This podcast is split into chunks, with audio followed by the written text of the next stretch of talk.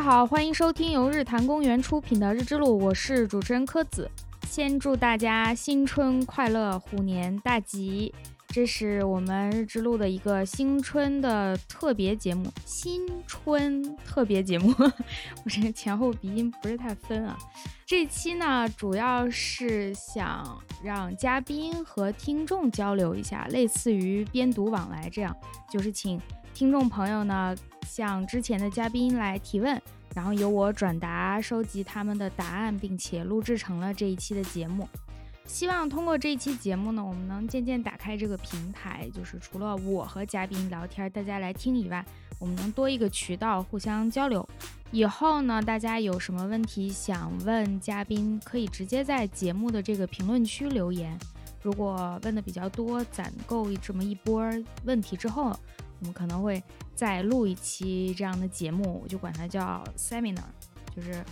如果是做学术工作的，肯定参加过，其实就这种小的会议了，一个师门啊，或者一个研究团队啊，大家隔一段时间会坐下来一起聊一下，互相沟通一下。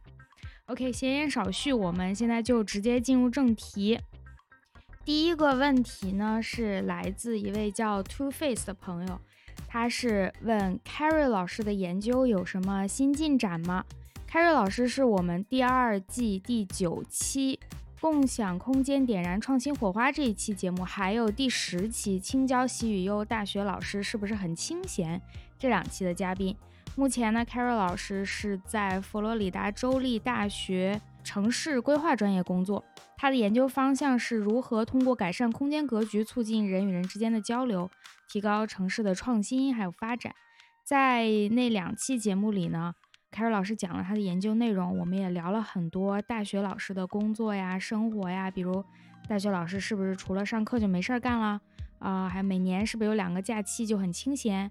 还有你如果想当大学老师的话，应该怎么找工作？大概有什么流程？这样对高校教职工作感兴趣，或者你就打算去当一名大学老师的朋友的话，你可以听一下凯瑞老师来的这两期节目。嗯，凯瑞老师呢，对于这个问题。他发来了一段语音回答，我们先来听一下。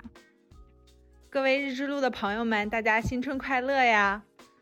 今年啊，刚过春节，科子老师就给我发来了微信。我看到科子老师发微信，我特别激动。结果呢，我打开一看，瞬间就被科子老师卷到了。因为科子老师对我的祝福语是说，让我新的一年项目多多，文章多多。瞬间我又感觉压力特别大。然后最近呢，科子老师又继续的对我发起了灵魂的拷问。这春节才刚过了这么几天，又给我发来问题，问我最近研究有什么新进展。不知道大家知不知道啊？就是有两个问题，对于读博或者博士毕业的人是不能问的。就一个就是问你研究有什么进展，另外一个是对读博的人说你啥时候毕业。这种问题问了就会有劲啊。然后科子老师也不管，反正就给我问这种灵魂拷问，然后让我不得不搜肠刮肚的想想自己到底有什么进展。啊，最近呢，其实，在研究上呢，有在关注不同的地方政府，他们采用了什么样不同的一个发展策略。啊，然后这个呢，我是用机器学习的方法去用电脑去阅读，就是各个地方政府他们出台的这种经济发展策略的文件。然后呢，用这个机器学习的方法去提炼出这些文件里面有哪些关键词，有哪些关键的短语。那从这些词和短语的一些呃特征呢，去提取出他们采用什么样的策略来促进当地的经济发展，以及有没有比较好的、比较新颖的策略，以及不同具有不同特征的地方，他们啊是否采用了不同的策略。比如说，如果就疫情之后，这个就业率比较低的地方，它有没有采用和其他地方不同的一些策略？这是最近在研究的。然后前几天呢，跟我的一个同事、一个好朋友呢，去了我们这里附近的一个地方，是周末出去玩儿。但我们去的时候呢，就发现那里其实经济发展的不是特别好，感觉整个嗯城市比较萧条一些。然后其实呢，我。呃，现在正在跟那个地方的规划部门进行对接，然后试图通过和我一直以来有合作的一个那种商业孵化器的那个组织，看能不能够把他们的这个商业孵化的这种培训项目啊，推广到经济发展的不是很理想的地区。啊，因为那个商业孵化的组织，呃，现在是在我所在的城市，啊，我们希望就是看将来能不能把它的服务呢也推广到周边的城市，在周边的那些经济发展的不是很理想的地区，能不能够促进这种新的企业的诞生，能不能促进一些创业者帮助他们进行创业，帮助他们更成功的进行创业，从而带动周边这些经济发展的相对比较落后的地区呢，带动他们的发展。那这就是最新的进展啦！祝大家新的一年虎虎生威啊！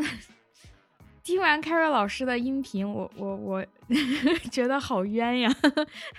又不是我在卷他，是听众在提问呀！哎呀，凯瑞老师。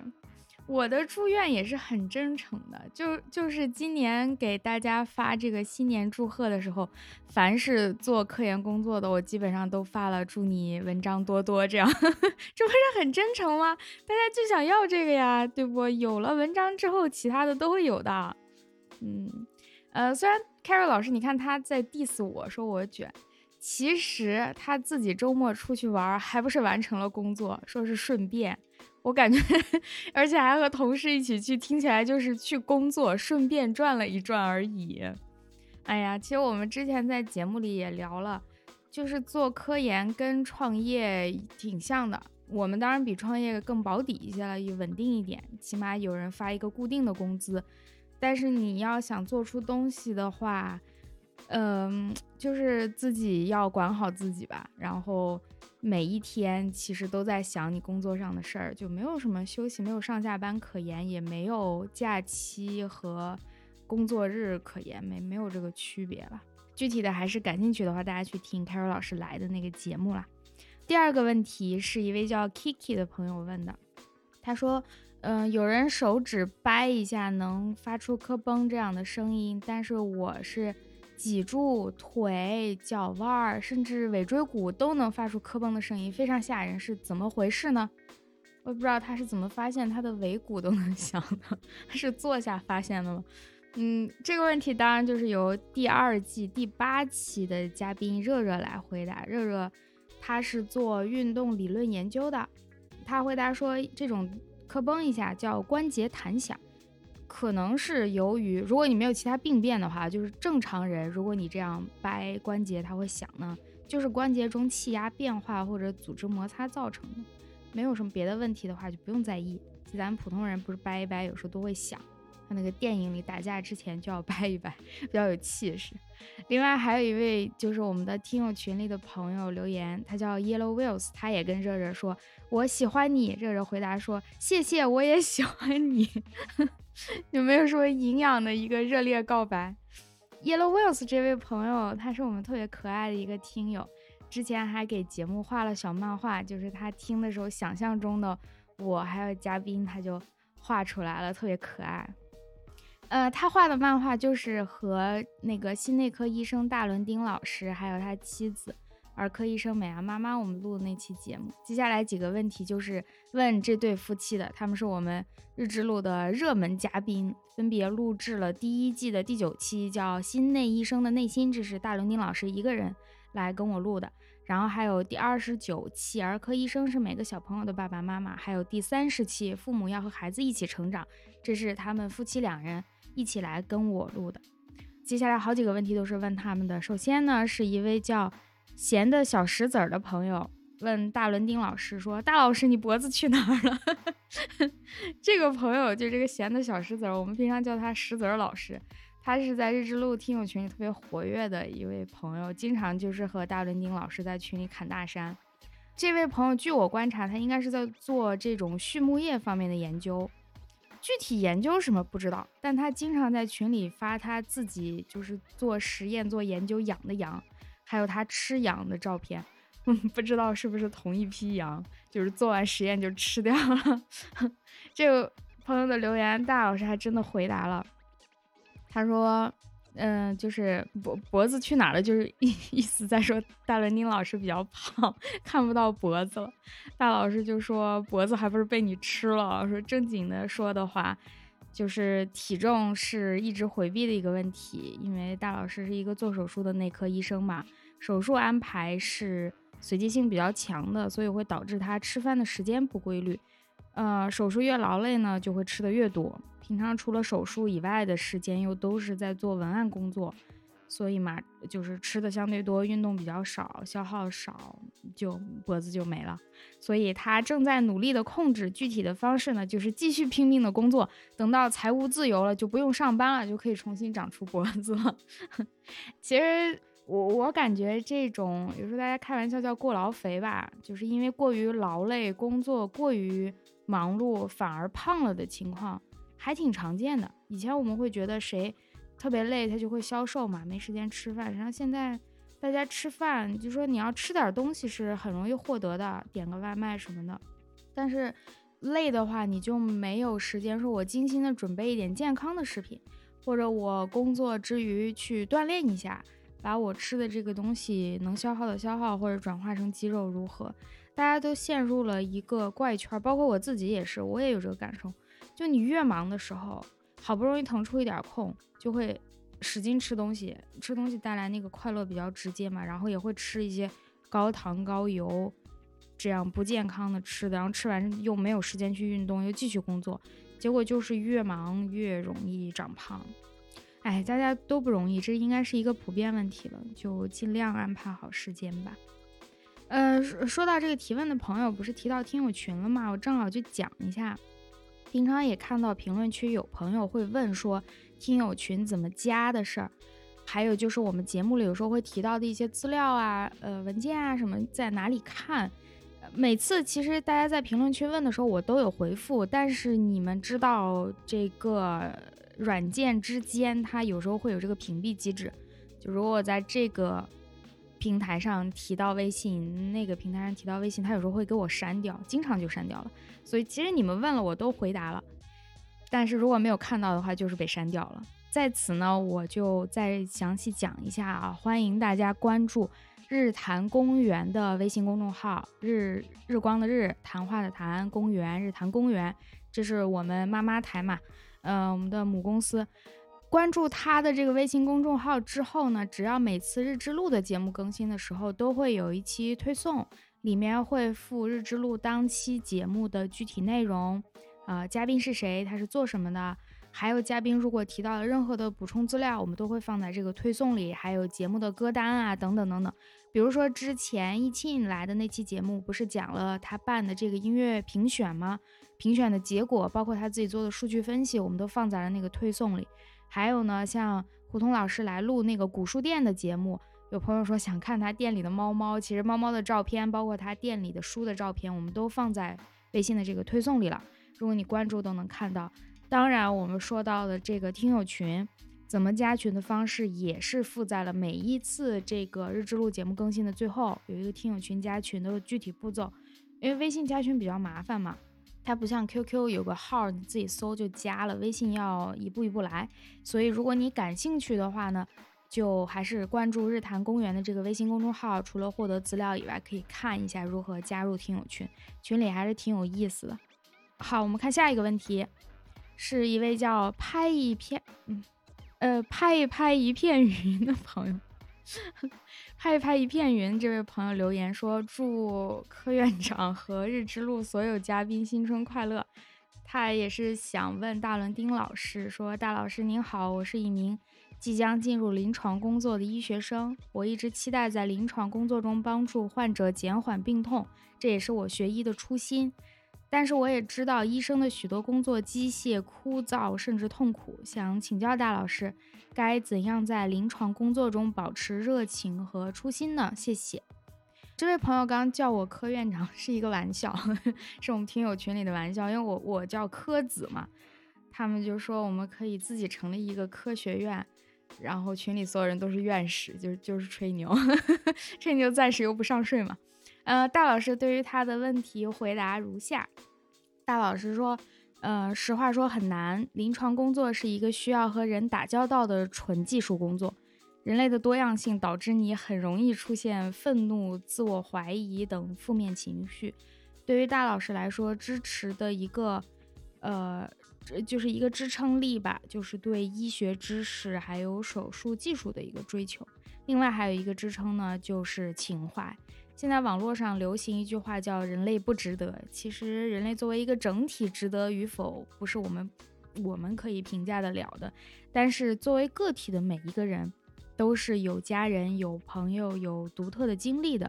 面对病痛的时候，不管是从法理上还是人情上，都值得去治疗，或者说，甚至说是拯救。这就是大老师保持热情和初心的理由。当然，大伦丁老师也经常出现一些负面情绪。甚至他有比较严重的这个睡眠问题，需要吃药来解决。但是大老师说他还没有放弃，放弃大概就是底线了。作为一个过来人呢，希望这位朋友能够从临床工作中获得快乐，实现自我价值。当然，如果只是把临床作为一个经历的话，毕业就改行，也不失为一种更好的选择。大老师在此处暗示了一下。下面一个问题呢？是一位叫二十三窜一窜的朋友，他问美牙妈妈说，他的孩子七岁有抽动症，有一年多了，遇到不顺心的事情就容易大发脾气，教育的时候很难听进去。由于担心刺激他，所以大多数时候就只能顺着孩子。就想问美牙妈妈，对于抽动症应该怎么应对呀？包括怎么教育这个孩子，跟孩子如何相处等等。这个问题显然是比较专业，也比较复杂的。跟美牙妈妈沟通之后呢，是这样，就是觉得这个问题在网络上，尤其是经过我的转达，我一个外行、极其不专业的一个人来转达，三言两语就很难说得清。为了避免误会，尤其是导致这个不好的结果呢，所以美牙妈妈就是建议你进行专业的治疗，如果有需要的话，配合药物。我相信你也应该肯定是去医院看过了，下过这个诊断了。那具体的这个。后续的配合还是听专业医生的意见，面对面的就诊过，听他的意见为准。因美伢妈妈这边只是网络上问的话，她很难说得清，她也不太了解你孩子的情况。正好借这个问题，我就说说一下我的看到的一个情况吧。因为这我们嘉宾有医生嘛，也包括也有做运动康复的，像热热。所以偶尔呢，会看到听友群里或者评论区里有有朋友说自己哪里哪里不舒服，希望他们能够帮助自己。这个心情我特别理解，我也干过这种事儿。就是看到专业人士，你肯定想问问他，呃，我这个情况是是怎么样的，你能不能帮到我？但是大家都知道，这个身体健康问题是特别复杂的，越是负责的医生，他越不会就是在网络上凭。你就是自己的这个主观形容，就给你一个诊断，对吧？这个是比较粗糙的，所以我觉得，如果大家有问题，还是可以问，因为你不问出来，你也不知道是呃对方会怎么回答嘛，对吧？你可以问，但是也不要说一定指望医生就能在什么节目评论区这样给你一个解决方案，这个太难了。而且如果他真的给你，反而要担心这个医生到底靠不靠谱。他怎么能这么随便的给人下诊断，对吧？嗯，我觉得大家有问题就问，然后医生呢至少会给你一个方向，比如严重程度啊，你需不需要去就诊啊，或者你说出来他就知道你这个根本就不严重，他就会安慰你等等。你先问，但是问出来之后呢，具体解决还是得去医院好好的做检查，对吧？嗯，拿到一些像做科研，你要有数据才能讲你这个研究结论，就你是一个。呃，侦探你也要有线索才能破案，对吧？那种编织毛衣边听人讲就把案子破了的，只有小说里有这样的侦探。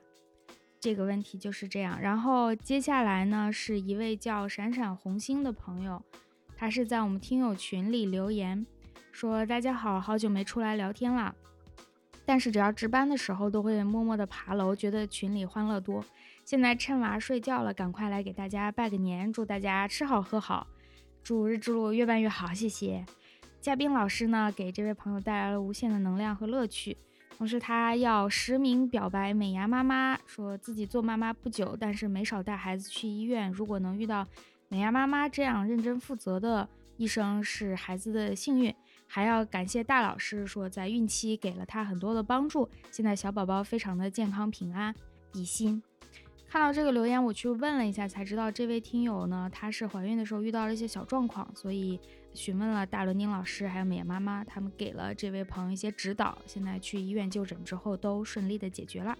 美牙妈妈和大伦丁老师也回复了这位朋友说，谢谢您的支持与厚爱，祝小朋友健康成长，说得知您。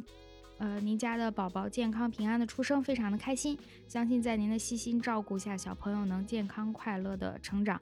祝小朋友以后能成为一个有趣的人。这个祝愿还挺有趣的，没有祝你成功，祝你有趣。嗯，这个很贴心。好，呃，问大伦丁老师和美伢妈妈的这一坨问题就到这里了。接下来呢，是一位朋友，他叫 Open。Percent，我我随便编的啊，不一定是这么念，太长了。呃，这位朋友他是问冯家界老师，冯老师是第一季的 bonus 那一期来的嘉宾，就我原本预定播到第十期结束，但是正好冯老师来南京，我觉得机会难得，就 加了 bonus 一期跟他聊了一下。他的研究方向是微生物生态学，目前冯老师在月宫一号的团队工作。呃，同时呢，他也是位非常优秀的民谣音乐人，当时来南京就是来演出的。感兴趣的朋友可以去听一下，那期也非常的精彩。这位 Open Crescent 朋友就问冯家界老师，那一期是我听日之路的第一期，印象很深，想问问冯老师是如何做到科研和音乐的平衡的？科研要牺牲掉很多的时间、精力和耐心，那么应该如何调整自己，从而应对？科研以外的生活呢？我们来听一下冯老师的回答，他也是发来了一段音频。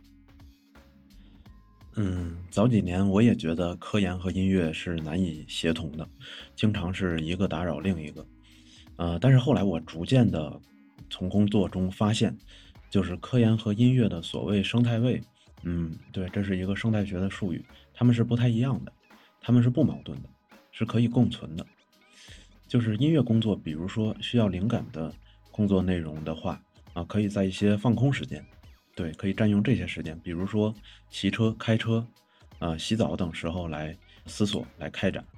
但是科研工作经常，比如说是很多是不太需要灵感，是需要摄取信息来写一些东西的工作的话，还是需要坐在桌子前来开展。所以这两者是不会打架的。另外，其实音乐也不需要那么多的时间来开展。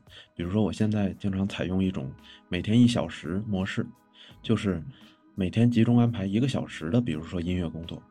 然后，如果有其他的项目，可以也安排一个小时，就是一个小时的高效工作，其实足以让你产生有意义的进展了。啊，而每天一个小时的时间，它比较短，也不会耽误科研。就是有句话叫“不怕慢，就怕站”。这句话我一直觉得很有道理，意思是不怕你走得慢，就怕你偶尔或者经常不走。对这个一小时模式呢，我觉得它的理论基础，我认为就是这句话。对，所以这个大家可以参考一下。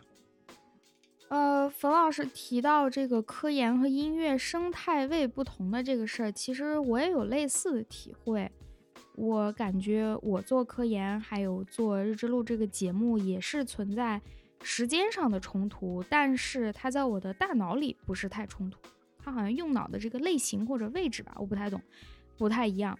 甚至有时候它其实互为放松。就我做科研做累了，我来想想节目的事情，或者录一期节目，然后我可能做节目有点嗯钻牛角尖了，不知道做什么了，那我去看看科研，能获得一些灵感吧。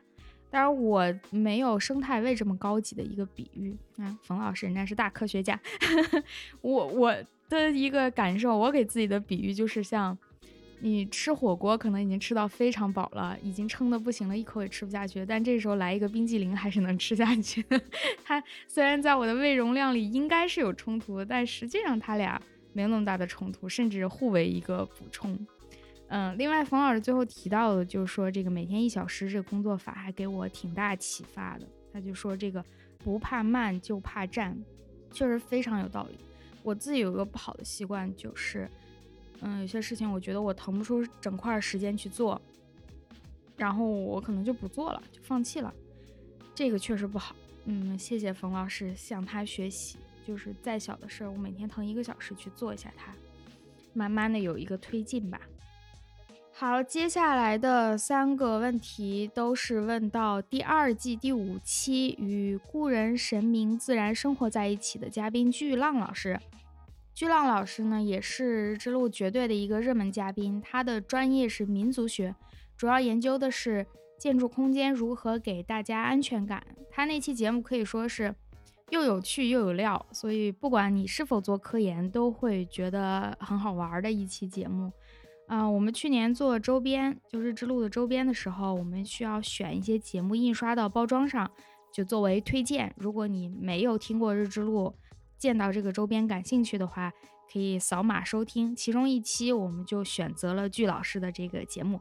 如果你还没听过的话，我强烈推荐一定要去赶快打开听第二季的第五期。好，我们先来看一下问巨老师的问题有什么。首先是。呃，一位听众叫笑美，他问，想问研究藏族民居的巨老师，哦，他说的浪老师，浪老师，嗯，问浪老师后来有没有出野外呀？还想了解更多的遥远的风土人情、宗教信仰，还想看看手绘的建筑图。因为巨浪老师他是在川西嘛，可能绝大多数的听众对那边都不是太熟悉，或者说不在那生活。所以大家都会觉得，嗯，还挺遥远的，挺有意思的。呃，居浪老师的回答是：那次录完节目之后，又重返嘉绒藏族地区做了一次简短的回访调查，用那点可怜巴巴的调查资料写了一篇颇为仓促的小论文，投稿给了第五届建筑人类学年会。目前这个小论文还在修改，为了这篇论文，可能还得再去一次马尔康，再去一次丹巴。另外呢，居浪老师还去了两次甘南州，呃，甘南也是一个藏族自治州，属于安多藏族和嘉绒藏族的语言文化很不一样。居浪老师调查了五个村子，从今年开始他就要带研究生了，安排学生们做了一次调查，走访了两个村子。调查这些村子主要是因为申请了一个国家社科基金。听听人家居老师已经有国家社科基金了，哎，哎。沉默一下，再再继续念。据老师专门研究传统村落的居民如何处理维持传统民居与新建现代化房屋之间的矛盾。另外呢，据老师还去了一次内蒙古的阿拉善右旗，跟着几个建筑学家学习建筑学的研究方法，调查了一些沙漠深处的牧民的房屋。虽然是蒙古族，但是这些牧民他们是信仰藏传佛教的，家里供奉的经书属于塔尔寺系统。所以有很多据老师以前学习的东西在这都能用得上。另外，他还去了一次宁夏自治区的永宁县的命宁镇，倒个口，呃，就是电视剧那个《山海经》发生的地方——闽宁镇啊。那里有两个村子是在据老师的这个调研计划里，他做了非常简单的走访，随机敲开了三户人家进去坐了一会儿。另外呢，还去了若干次的敦煌。因为鞠老师在这个敦煌研究院现在有一个兼职，他打算用他研究藏族传统村落的这个方法呢，研究一下敦煌周边的乡村是怎么从莫高窟这个大的 IP 里面分蛋糕的。另外呢，鞠老师上学的时候做过文创，所以有机会可以立足于传统村落、敦煌、甘肃藏式建筑等等这些元素，想搞一些小的手工。除了论文以外呢，还可以通过这些小手工、小文创来。输出一下自己的符号资本，也可以自己留着玩和送朋友。最后，据老师说，他挑了几幅这个调查笔记转发给我了，然后我我会把它也放在咱们那个呃日坛公园的微信公众号。再提醒一下，如果没关注的朋友，建议关注一下。据老师给我发了五万多张手绘笔记啊，我选了一些比较美的放在里面了。哎呀，看完之后我就觉得据老师。为啥人家一年能做这么多事儿呢？我听完我就觉得自己一事无成。哎，今年今年更要努力了。人家去了这么多地方，我今年几乎就是没有出门，没有下乡，没有做调研啊，好发愁。哎，然后另外一位朋友叫没有关系的，嗯，好像在安慰我。他问巨老师说：“巨浪老师，今年寒假准备去哪个田野啊？”这位朋友好像是巨老师的同行，有点眼熟。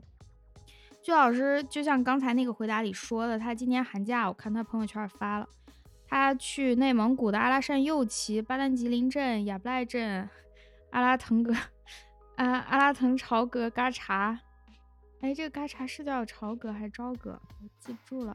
这这几个地方我听着也很眼熟，我之前去巴丹吉林的时候，雅布赖什么还挺熟的。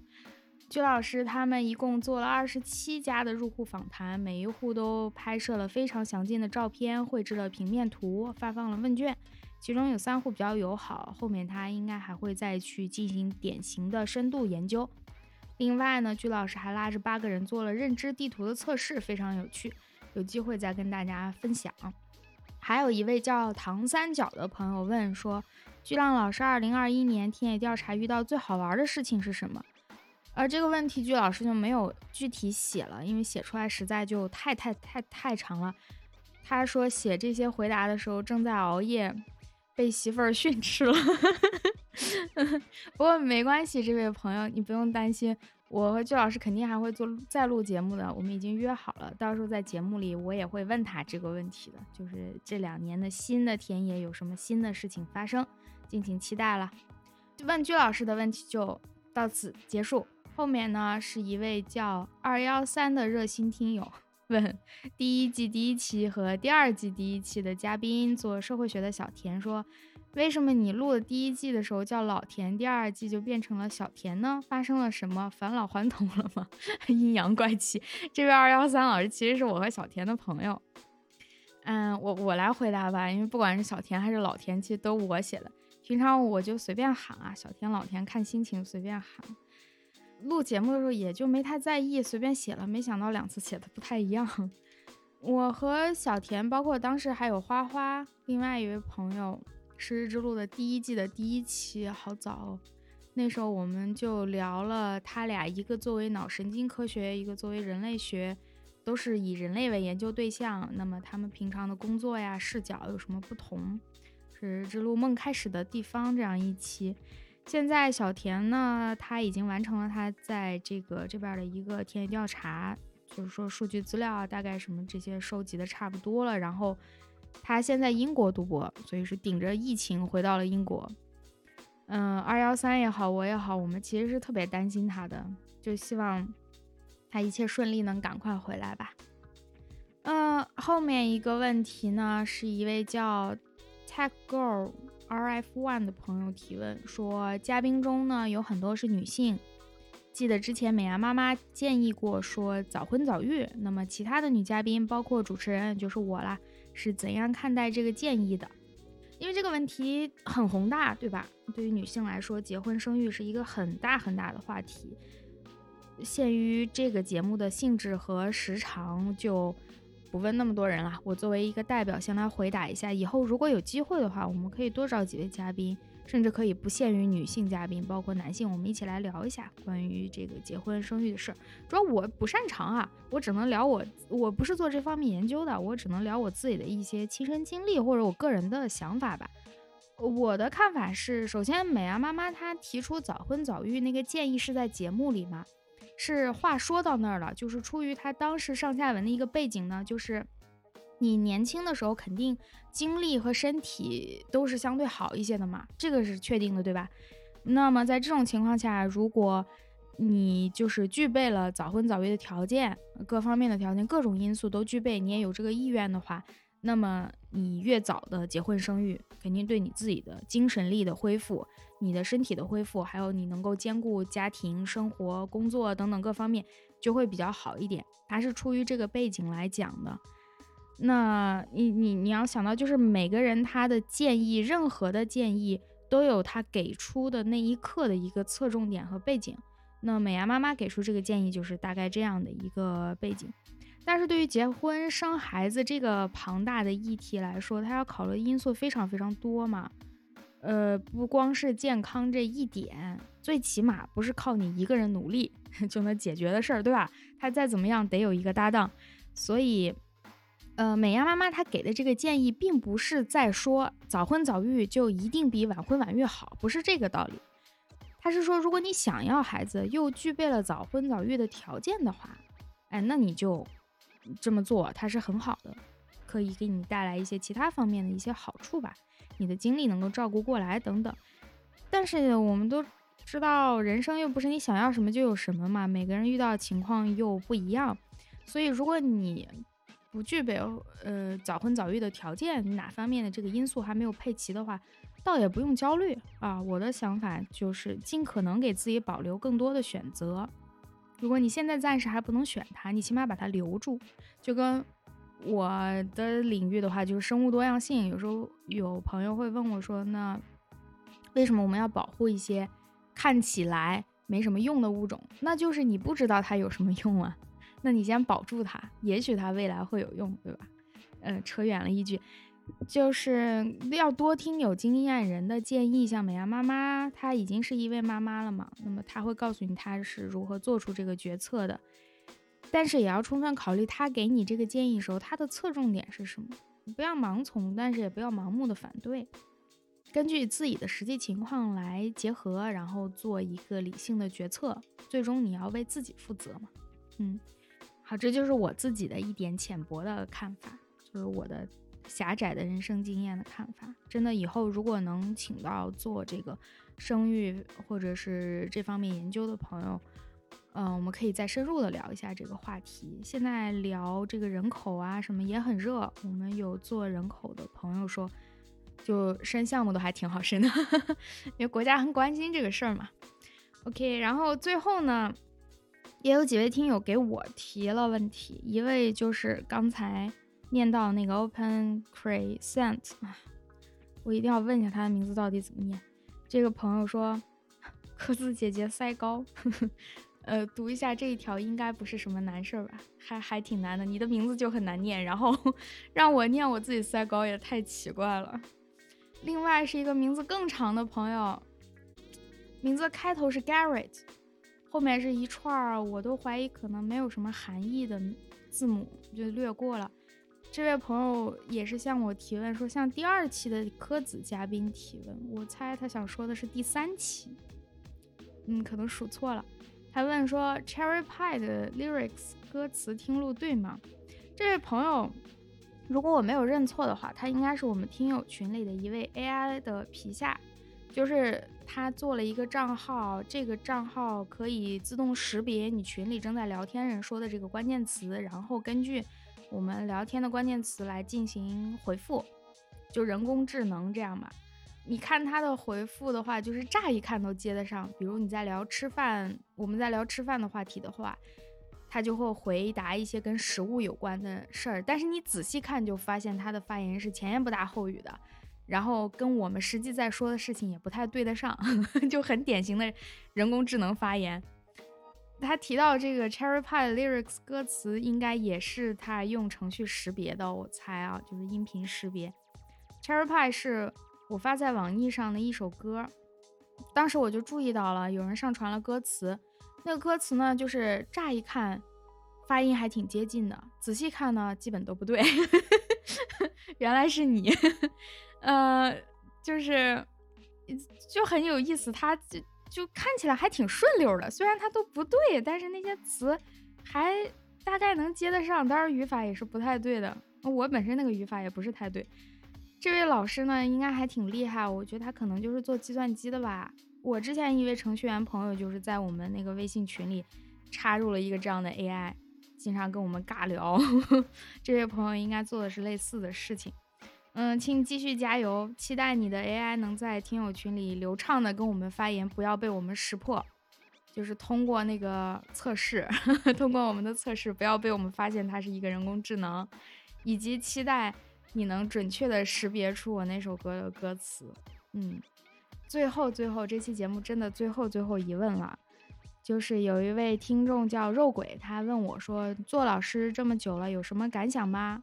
还有，能不能讲一讲地球史上像仙女木这样的事件呢？